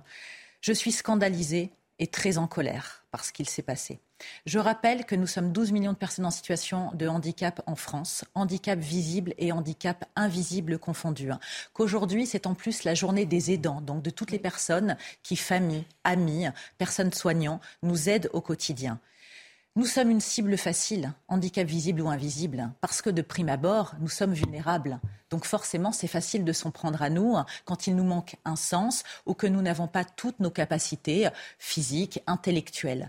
Ce sont des lâches. Moi, ce que j'aimerais, c'est que la justice soit extrêmement ferme sur ces questions, parce que, au même titre que d'autres personnes dans la société, nous sommes réellement devenus une cible depuis plusieurs années. C'est facile, une fois de plus, de s'en prendre à une personne en situation de handicap parce qu'on sait qu'elle ne va pas rétorquer. Elle ne va pas pouvoir réagir de manière aussi facile qu'une personne valide, ne serait-ce que prendre la fuite. Il faudrait que la justice sanctionne sévèrement ces individus ainsi que leurs familles, parce que c'est une question d'éducation. Vous parliez très bien de déshumanisation, on en est là pour ce jeune homme qui a tenté plusieurs fois également de se suicider à cause de la lourdeur de son handicap. C'est un autre problème, certes, mais imaginez psychologiquement dans quel état il est aujourd'hui. C'est un individu qui est traumatisé. Alors moi, j'aimerais que ces personnes, je les appelle même pas des personnes, et je suis bien placée pour en parler, ces individus, pas durant un mois, mais durant une année, aillent faire des travaux d'intérêt général dans des centres de personnes en situation de handicap pour se rendre compte de la difficulté que nous vivons au quotidien et que nous sommes des personnes à part entière. Parce que oui, il n'y a rien à dire, en fait, humainement parlant. Pardon. Heureusement que la majorité hein, euh, des gens sont normalement constitués et savent faire la part des choses. Mais peut-être que c'est parti d'une broutille, cette histoire. Mais ensuite, ils s'en sont pris à lui parce qu'handicapé. Et cette jeune fille hein, qui doit se pavaner d'avoir tapé sur un garçon, devrait avoir honte de son acte. Donc j'attends vraiment une réponse judiciaire à la hauteur de cet acte. Vous avez tout dit. Peut-être on va, je vais vous laisser réagir. Un mot sur les, les auteurs. Alors, même lycée, enfin, que, que savons-nous à ce stade Oui, même lycée, mais pas même niveau, donc pas la même classe non plus. Alors, on a des prénoms euh, qui ont été cités dans la procédure, mais bon, on ne va pas les donner, ça ne sert à rien. Euh, qu'est-ce qu'on peut dire d'autre? Oui, outre les multiples coups qui ont été donnés à ce, ce, garçon, il y a aussi des insultes qui ont fusé, ça c'est ce qu'il raconte sale handicapé, clochard, bâtard, fils de peu, enfin je dirais pas la suite. Euh, ils lui ont aussi promis de lui mettre la misère à la fin de l'année. Euh, et, euh, et, donc oui, alors ça c'est aussi intéressant sur les réseaux sociaux hier soir. il y a eu des discussions dans l'entourage scolaire de ce jeune homme, et alors il y en a qui justifiaient ces mesures, enfin ces, ces, ces violences, en, en, estimant que Rudy était islamophobe et raciste. Alors le problème, c'est ah, qu'on sait le poids voilà, que, que ce genre d'accusation peut porter. On l'a vu avec Samuel Paty au téléphone, hein, sa mère nous disait que c'était absurde, qu'il y avait de toutes les origines dans la famille euh, de ce garçon. Et puis bon, ce sera le travail des enquêteurs que de savoir en fait qu'est-ce qui s'est passé. C'est-à-dire que la mère doit se justifier avec ce que subit en plus son fils. d'ailleurs, là, on rajoute à tout ça une couche de. Hmm. Et d'ailleurs, elle a dit dans le Parisien, vous noterez qu'elle condamnait toute récupération politique, un peu à cause de ça, a priori. Mais là, euh, elle a tout, tout à fait raison, mais c'est dans le débat public et, politique. Mais je crois que c'est au-delà de, ces débats, je pense. Absolument, notre époque est folle. Ah, je partage la, colère et l'émotion euh, très juste de, Caroline à ce sujet-là. Si vous voulez, euh, je vois dans cette violence, dans ces vidéos, et il faut les montrer, parce qu'elles ont été très longtemps, trop longtemps occultées, un processus que je qualifierais de processus de décivilisation. Et je crois qu'il se manifeste là à deux égards. Une absence totale et caractérisée de morale, c'était notre débat tout à l'heure, Sonia, c'est-à-dire que la moindre et élémentaire morale interdirait, le moindre élément de socialisation, de normes et de valeurs interdirait à ces voyous, ces délinquants de s'en prendre comme ça. Euh, et puis, deuxième élément, je pense, la lâcheté. C'est-à-dire que dans toutes ces agressions, on voit bien une disproportion manifeste de la force qui est employée avec une violence extrême. On l'avait vu contre cette dame de 90 ans à Cannes, trois contre une dame de 90 ans. On l'a vu à Jouy-le-Moutier il n'y a pas très longtemps dans l'agression de ce jeune garçon où ils étaient une dizaine, une quinzaine. Euh, Jean-Marc Morandini, lorsqu'il était à Nantes, a interviewé un monsieur qui était malvoyant en situation de handicap, qui expliquait que lui aussi était victime d'agressions à raison de son handicap et de la faiblesse que son handicap induisait. Donc nous avons affaire à une nouvelle barbarie ordinaire quotidienne euh, qui, effectivement, accumulée, n'est pas une succession de faits divers distincts, mais bel et bien un fait de société euh, tout à fait contemporain, tout à fait euh, nouveau. Et je partageais totalement votre analyse sur le fait que nous pensions, après la Seconde Guerre mondiale, avoir bouté la violence hors de notre civilisation occidentale. Eh bien, nous voyons bien que là, elle revient, elle revient en force, et ces images, je le crains, vont euh, se répertorier, se récupérer, se, être réutilisées, remontrées pendant encore des mois. Il y en aura d'autres. Justement, par rapport à ça, d'abord, moi, je partage évidemment la, la révolte parce qu'on a le sentiment que ces jeunes-là n'ont pas ce sentiment d'injustice de ce qu'ils sont en train de faire. C'est très étrange à cet égard. Mais on se, on se réjouissait qu'il y ait des vidéos. Moi, je pense euh, absolument l'inverse. C'est-à-dire que je pense qu'ils ne l'auraient peut-être même pas fait parce qu'on n'entend pas de colère. On n'entend pas de. Euh, on, a, on a mis en scène un spectacle. Et on a mis en scène un spectacle spécialement dédié aux réseaux sociaux. C'est ça qui se passe la plupart du temps en réalité. C'est-à-dire que la frontière entre la réalité et le numérique s'est tellement effritée qu'aujourd'hui, on a le sentiment que dans la vraie vie, on peut se comporter, euh, de, le, le, le, virtuel devient le réel. Et là, il y, a, un mélange des genres qui est effrayant. Et moi, je dis que s'il n'y avait pas de téléphone, s'il n'y avait pas de film, il l'aurait peut-être même pas fait. C'est là que j'en je, je, oh suis... Là, je suis pas si sûr non, mais je dis, cher Frédéric. Beaucoup. Non, non, ça a toujours existé. Et bien sûr que ça existait. Ouais. Parce que je suis en train de dire, je suis en train de dire qu'il y a une catégorie de la jeunesse aujourd'hui qui met en scène de la violence au seul titre de pouvoir avoir des likes sur TikTok ou sur euh, euh, Instagram ou je ne sais quel réseau. Et ça, il va falloir qu'on s'en préoccupe sérieusement. Quand on voit tout cela, on se dit un peu de douceur dans ce monde. Et où en trouver? Eh bien, Il y a un espace refuge, un lieu douillet, votre maison, la tentation du cocon, du renoncement du repli, de la paresse. On va voir tout cela. En tout cas, le tout est brillamment résumé par le titre et surtout par le livre Le sacre des pantoufles, superbe essai de Pascal Bruckner. On se retrouve dans quelques instants pour en parler.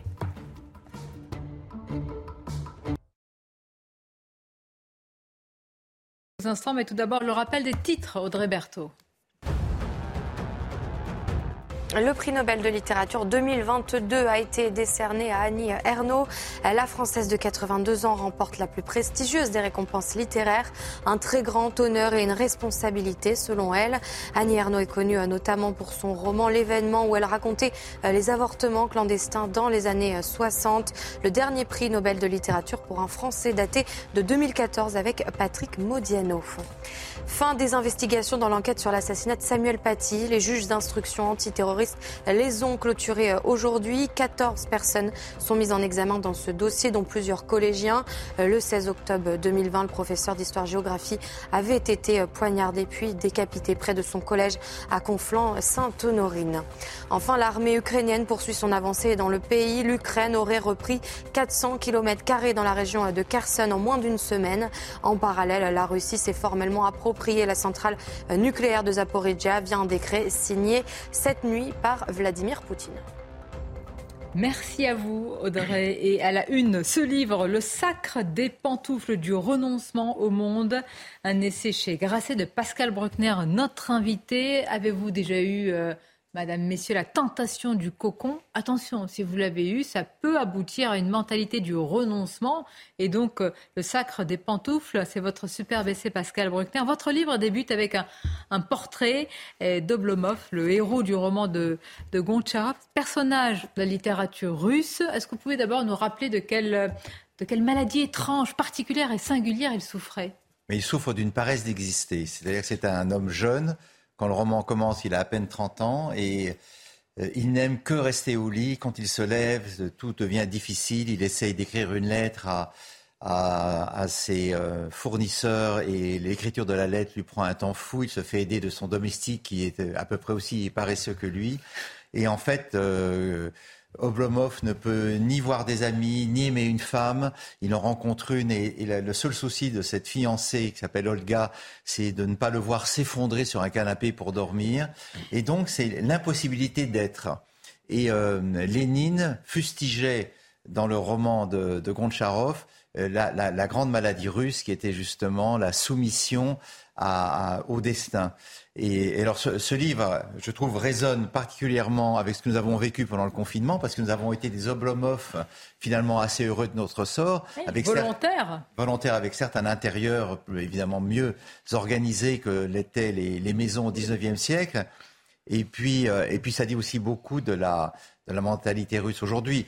Mais euh, sur le confinement, euh, nous avons tous été des oblomophes en robe de chambre et en, chaussons pendant plusieurs mois quand le gouvernement a ordonné que nous nous enfermions chez nous. Ça peut rejoindre ce, que, nous vivons actuellement. Il peut y avoir une forme, je fais attention au mot, de confinement énergétique et donc d'acceptation de toutes les injonctions à la sobriété énergétique. Mais pourquoi, selon vous, cette tentation de, euh, de la fuite, du refuge et du repli? Pourquoi? Alors, euh, la grande différence avec le cocooning, c'est un terme qui a été inventé dans, le marketing dans les années 80-90, il y, a, au moins deux facteurs de différence. D'abord, nous avons vécu le confinement à l'échelle mondiale et c'est un confinement qui, au contraire de ce qui avait lieu autrefois, est hyper connecté. C'est-à-dire que nous sommes chez nous, mais nous ne sommes pas seuls. Nous avons le monde à notre portée, euh, à travers le portable, à travers les écrans.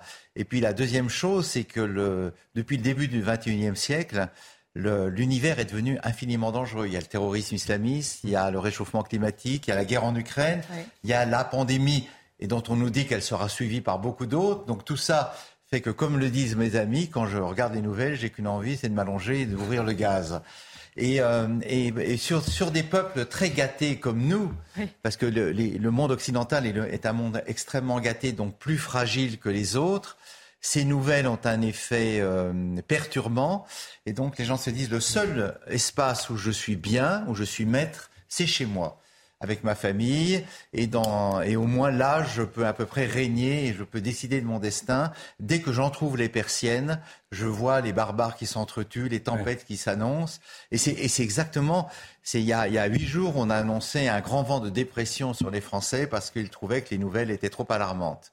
Et, cela explique pourquoi il y a cette tentation. Je parle bien d'une tentation, hein, je ne dis pas que c'est fini, mais il y a une tentation et une tension entre l'envie de vagabondage et la nostalgie du retour chez soi. Et est-ce que ce sacre des pantoufles, Pascal Bruckner, c'est aussi la conséquence? Alors, vous parlez de cette violence extérieure, cette sauvagerie, de toutes ces idéologies aussi que vous dénoncez, dont on parle souvent, euh, néo-féminisme intersectionnel. C'est-à-dire le monde extérieur est devenu si contraignant, si parfois difficile à comprendre qu'on aime bien chez soi, qu'on s'enferme, qu'on s'éloigne de ces idéologies. Oui, il y a deux grandes idéologies qui règnent aujourd'hui et depuis une dizaine d'années, c'est le déclinisme d'un côté, le catastrophisme de l'autre. Et euh, donc les uns nous disent que nous sommes en pleine décadence, que par conséquent l'avenir ne peut avoir qu'un visage sombre, et les autres nous disent que la Terre va exploser, que nous serons carbonisés d'ici quelques années, et par conséquent la seule solution c'est la fuite à la campagne ou dans des euh, lieux, euh, dans des lieux sécurisés. J'ai vu récemment une une publicité pour les bunkers, ça s'appelle Bunkel, où on fait un petit bunker. D'ailleurs, c'est très bien fait, c'est très cosy. On sait que c'est le, le, bunker est en quelque sorte l'emblème des survivalistes nord-américains depuis à peu près 40 ans. Dans la tradition de, de, de Sorrow, la, la, forêt, la montagne, c'est le lieu où on échappera aux horreurs de, de la société. Et, et ces deux idéologies se conjuguent pour nous recommander un seul idéal, qui est l'idéal de la survie. Oui, mais est-ce que ça peut provoquer notre sursaut ou au contraire, est-ce que ça va nous pousser au renoncement? Ben, Foutu pour foutu, restons à la maison. Eh ben, ça, ça, provoque les deux en même temps. C'est-à-dire que effectivement, si nous ne sommes que des survivants, c'est-à-dire quasiment des morts vivants. Hmm. Euh, autant rester chez soi et d'autres diront eh bien non au contraire puisque le, la, la, situation est difficile il faut se battre il faut entreprendre il ne faut pas renoncer mais vous savez, c'est un peu le, message de Greta Thunberg, c'est ça. C'est de dire je veux que vous paniquiez. Or, la panique n'a mm. jamais été bonne conseillère. Au contraire, elle nous, euh, elle nous soumet à une injonction extérieure ou au pouvoir qui nous dit ce qu'il faut faire et surtout ne pas faire. À, vous entendre, je me demande finalement, et j'aimerais bien avoir votre analyse là-dessus, je me demande si cet homme contemporain que vous décrivez, et je partage totalement euh, cette description, finalement n'est pas une forme de réactionnaire face à une époque qui, d'une certaine façon, lui échappe. C'est-à-dire que ça fait des décennies que nous prenons euh, à la télévision, au cinéma, dans l'art, dans la culture, absolument partout, euh, l'ouverture au monde comme, si vous voulez, valeur cardinale du XXIe siècle. Comme si tous les gens qui étaient finalement des, conservateurs, des personnes qui se repliaient sur eux-mêmes, étaient des, comment des gens qui n'étaient pas éligibles à ce nouveau monde. Et bien là, dans ce que vous décrivez et dans ce qui opère avec le Covid ou avec la sobriété énergétique, cette vie euh, chez soi, cette vie plutôt solitaire, est-ce qu'il n'y a pas finalement une forme de réaction à l'époque contemporaine. Oui, c'est-à-dire que là, euh, évidemment, depuis euh, la, chute du mur, nous vivons dans le mythe de la mondialisation heureuse. C'est-à-dire qu'il y aura une ouverture, toutes les frontières vont disparaître, tous les cerveaux vont s'affranchir de leurs limites et nous allons communier dans une sorte d'agora planétaire. Et puis, c'est pas tout à fait ce qui s'est passé. Et ce qui est intéressant, c'est que la révolution technologique, qui est extraordinaire, ça, là-dedans, nous ne pourrons pas le nier, euh, nous, nous ramène chez nous. Le portable nous ramène à nous-mêmes. Dans le métro ou dans le bus, vous ne voyez que des gens confrontés à leur portable, comme s'ils en attendaient en quelque sorte une révélation quasi religieuse. Les, réseaux sont aussi une manière de nous ancrer dans notre fauteuil. En fait, c'est ça, l'homme contemporain, c'est un homme rivé, mm. l'homme ou la femme rivé à l'immobilisme. Et nous voyageons à travers les yeux, à travers des, casques ou des masques mais le, corps lui-même est en quelque sorte assigné à résidence. Et oui, vous avez raison, c'est une réaction à, un extérieur que nous ne maîtrisons plus et dont nous ne comprenons pas les mécanismes parce que nous avons été bercés depuis au moins euh, le début des années 90 dans un conte de fées dont la principale mot d'ordre, c'est l'histoire est finie. Tous les peuples vont s'aligner sur le modèle libéral et démocratique européen. Ce n'est pas le signe de la grande fatigue de la civilisation occidentale?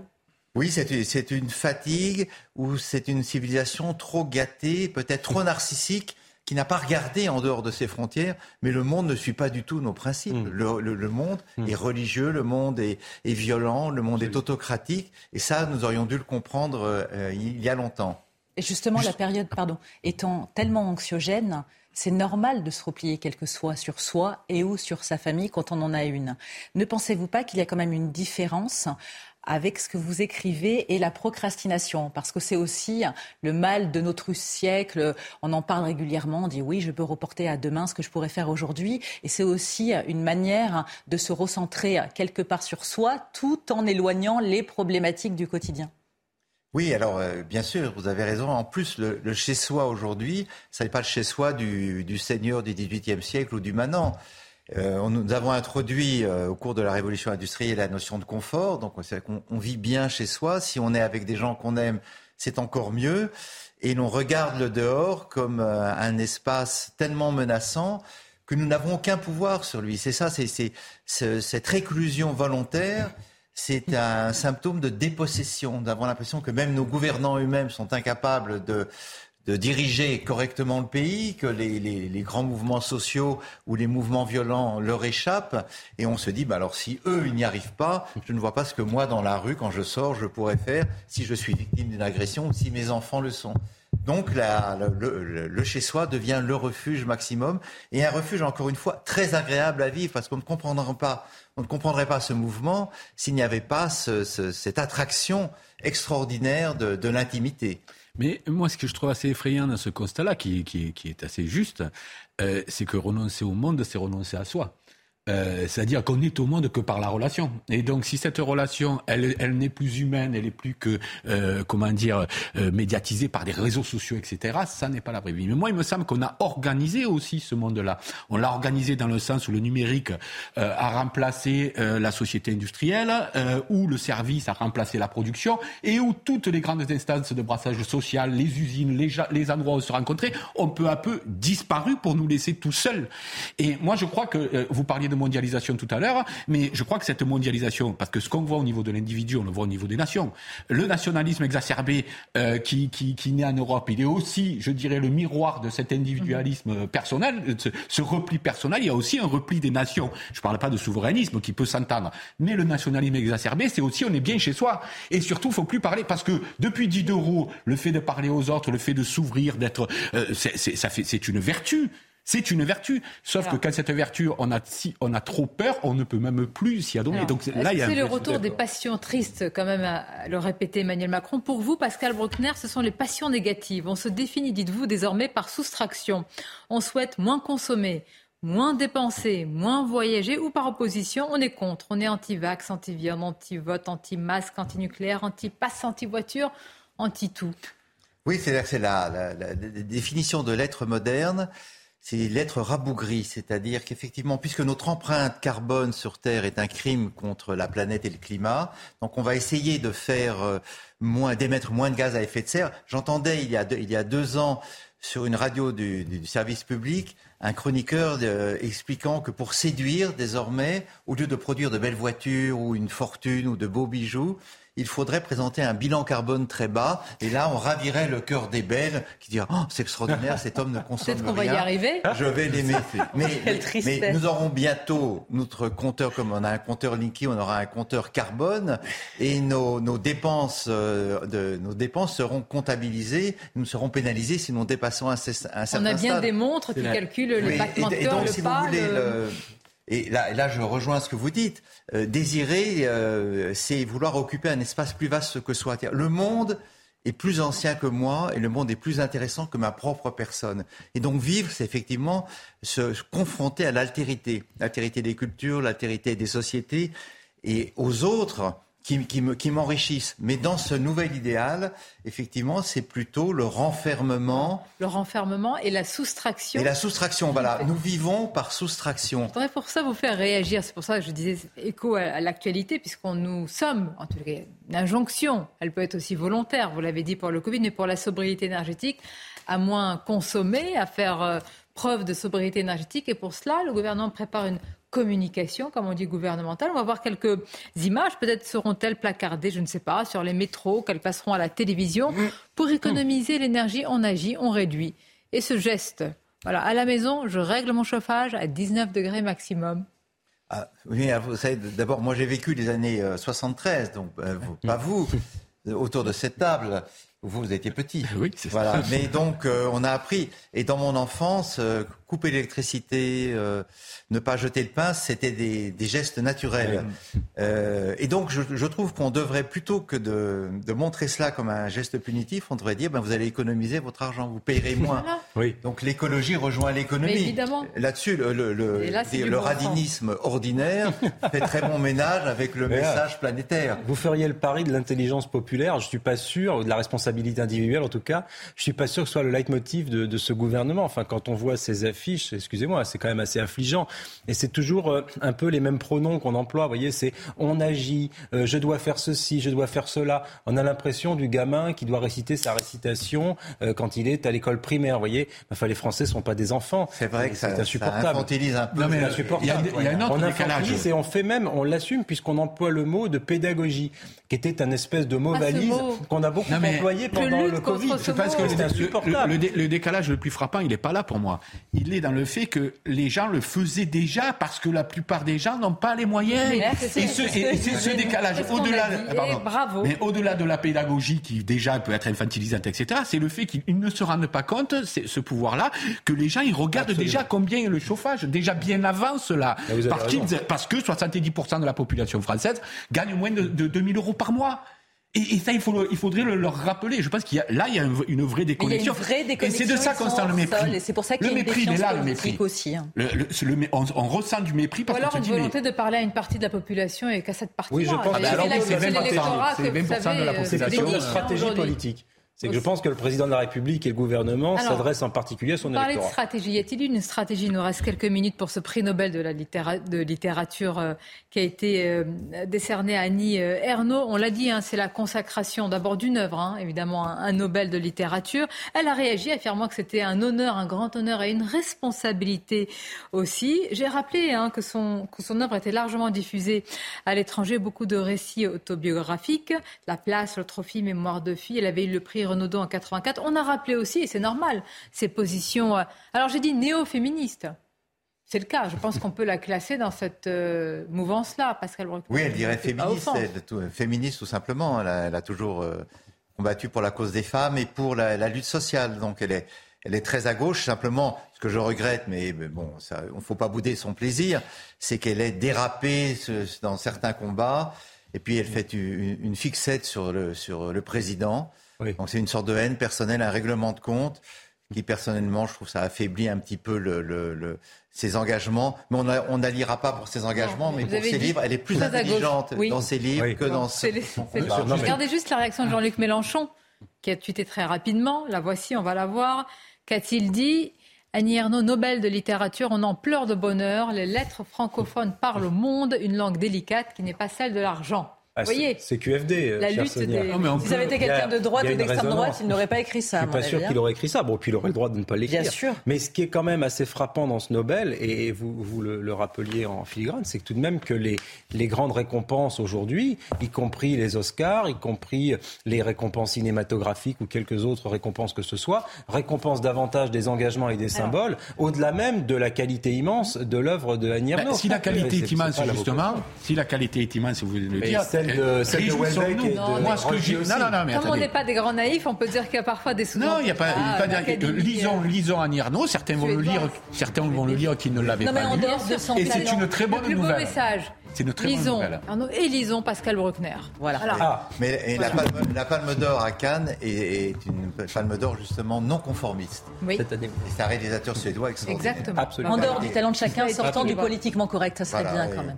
Oui, c'est un, bah, un vœu On va commencer. Je reste Merci Pascal. Bon courage. C'est un plaisir euh, de vous avoir reçu. Le livre est un essai chez Grasset. Toujours important de rappeler évidemment les éditeurs. Bel après-midi à vous et à très bientôt. J'espère sur CNews.